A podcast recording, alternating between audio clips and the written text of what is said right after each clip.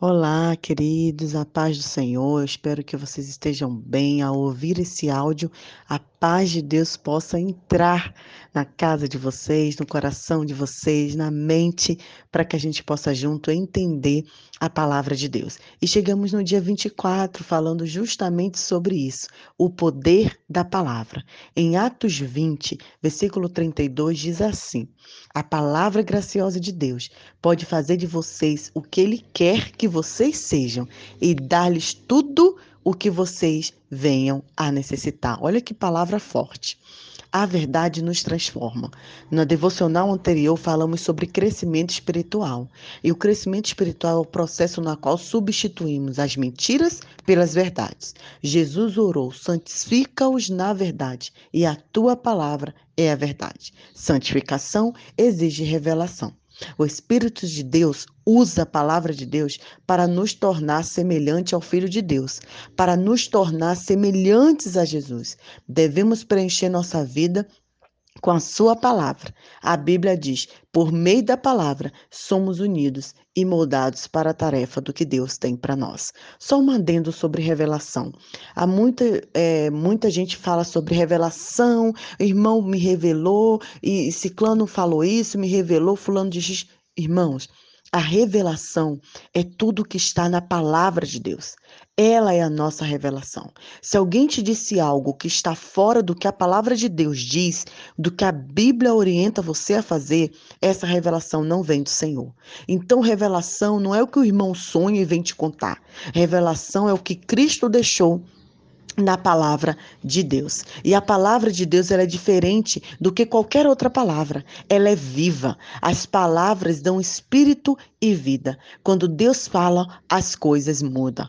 A, mudam. A Bíblia é muito mais do que um manual, manual de doutrinas. A palavra de Deus, querido, gera vida, cria fé, produz mudanças, afugenta o diabo, realiza milagres, cura feridas, edifica o caráter, transforma circunstâncias, transmite alegria, supera a adversidade, derrota a tentação, infunde a esperança, libera poder, limpa nossas mentes, criam as coisas e nos garante um futuro eterno. Não podemos viver sem a palavra de Deus nunca. Nunca subestime o valor dela. Você deve considerá-la tão essencial para a sua vida como a comida. Por isso, Jó disse: Dê mais valor às palavras de sua boca do que o pão de cada dia. E como nós podemos permanecer na palavra de Deus? Hoje em dia, existem mais Bíblias impressas do que jamais houve no passado. Mas de nada vale uma Bíblia parada em casa. Milhões de cristãos são assolados pela anorexia espiritual, ou seja, estão morrendo de fome com a alma subnutrida.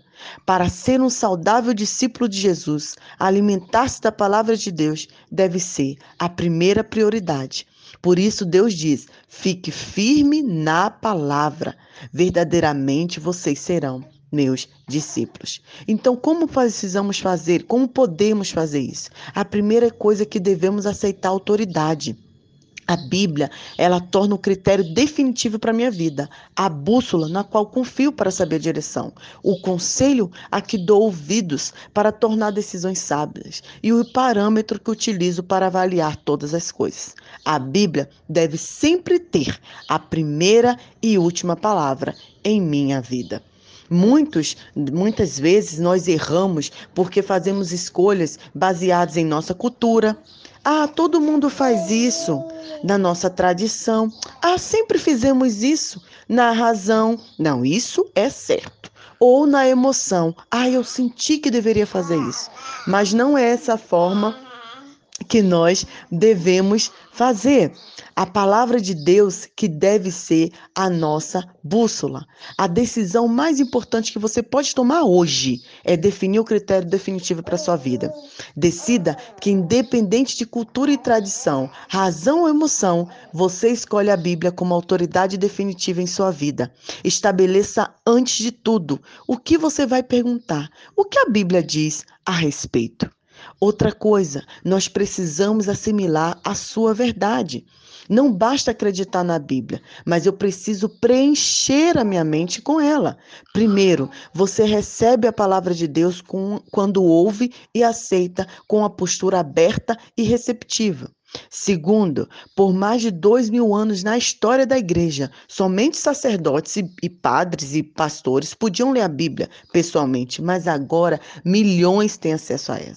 Apesar disso, muitos cristãos são mais dedicados à leitura de jornal, de livros, a ficar na internet do que realmente ler a palavra. Não podemos ficar na internet, por exemplo, por três horas e ler a Bíblia por três minutos e depois esperar que vamos crescer. Isso não vai adiantar.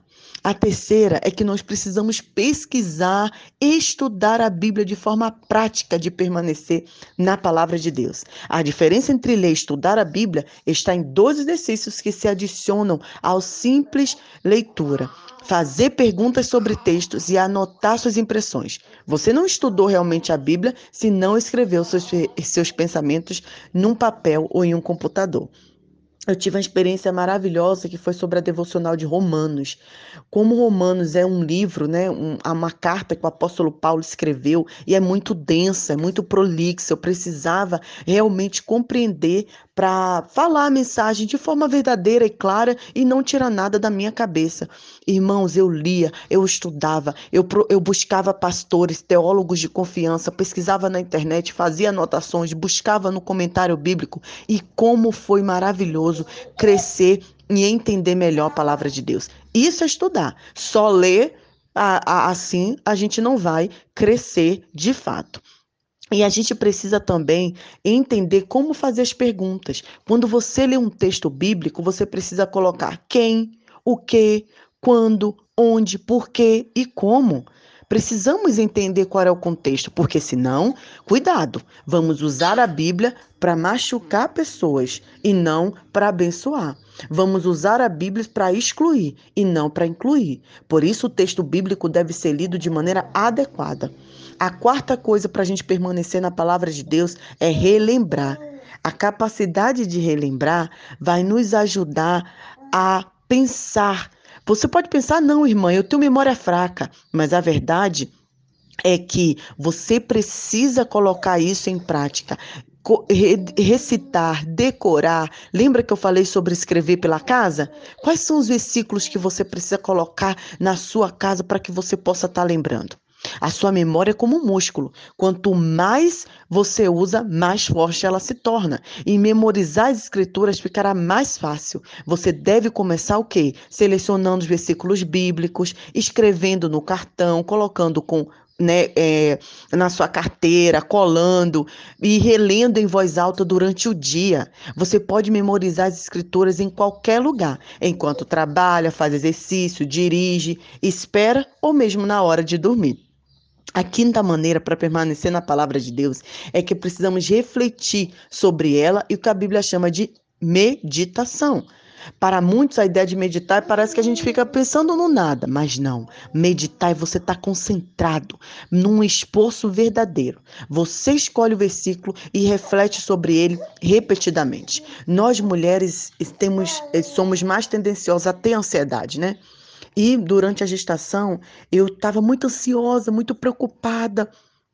Comecei a ficar nervosa, minha pressão ou tensão, como fala aqui em Moçambique, começou a subir. O que é que eu fiz? Comecei a pegar os versículos que falam sobre ansiedade, comecei a recitar.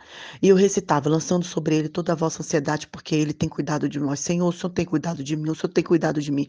E eu ficava recitando aqueles versículos todos os dias, como se fosse um remédio. E a minha pressão foi melhorando, eu fui me acalmando para conseguir ter a minha filha com vida e saúde. Então, queridos, a palavra de Deus, ela deve ser prática. Eu preciso, o outro, o outra questão, eu preciso aplicar os princípios. A gente pode receber, ler, pesquisar, relembrar e refletir, mas tudo vai ser inútil se você não praticar. Nossa, quantas crentes eu conheço, quantas pessoas que estão 50 mil anos na igreja e não meditam na palavra de Deus, não concentram, não conhece as histórias bíblicas, não sabe é, é, de nada. Irmãos, não adianta só ouvirmos e depois deixar para lá. Precisamos nos fortalecer na palavra, precisamos ler. A verdade vai nos libertar. E isso a gente precisa mesmo é acreditar.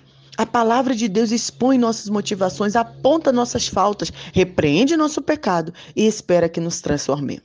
Faz parte da natureza humana resistir a mudanças. Então, aplicar a palavra de Deus é uma tarefa difícil, mas não é impossível. Por isso é tão importante você discutir as aplicações pessoais com outras pessoas. E eu quero finalizar dizendo: a Bíblia não foi dada para aumentar nosso conhecimento, mas para mudar a nossa vida. A pergunta de hoje é: o que Deus já me disse na Sua palavra que eu ainda não comecei a fazer? Vamos praticar a palavra de Deus, queridos. Vamos refletir sobre os versos, vamos entender a revelação, o que, que Deus quer falar conosco. Não vamos acreditar em todos os pastores, pastoras, líderes, missionários missionárias. Até o que eu estou falando aqui nessa devocional, você tem que ir na sua palavra e conferir Deixa eu ver se a irmã Nai está falando que a Bíblia diz mesmo. Isso é importante para o seu crescimento e juntos nós vamos cada dia nos aproximar do Senhor Jesus, sabendo o nosso propósito. Que Deus abençoe você, que Deus abençoe a sua família. Eu quero deixar um recado especial para os pais. Ensine a palavra de Deus para o seu filho. Eu e meu filho estamos num propósito de ler a Bíblia por um ano. Cada dia a gente lê uma história da Bíblia e sempre eu estou retornando a história, os personagens e o que aprendemos com ela para que ele possa fixar na mente dele. E assim ele crescerá sendo um menino de Deus, um menino que entende a palavra do Senhor. Isso é papel meu, é papel seu, que é pai, mãe, avó e tia. Que Deus abençoe o seu coração. Um grande abraço. Nai Duarte, aqui de Moçambique.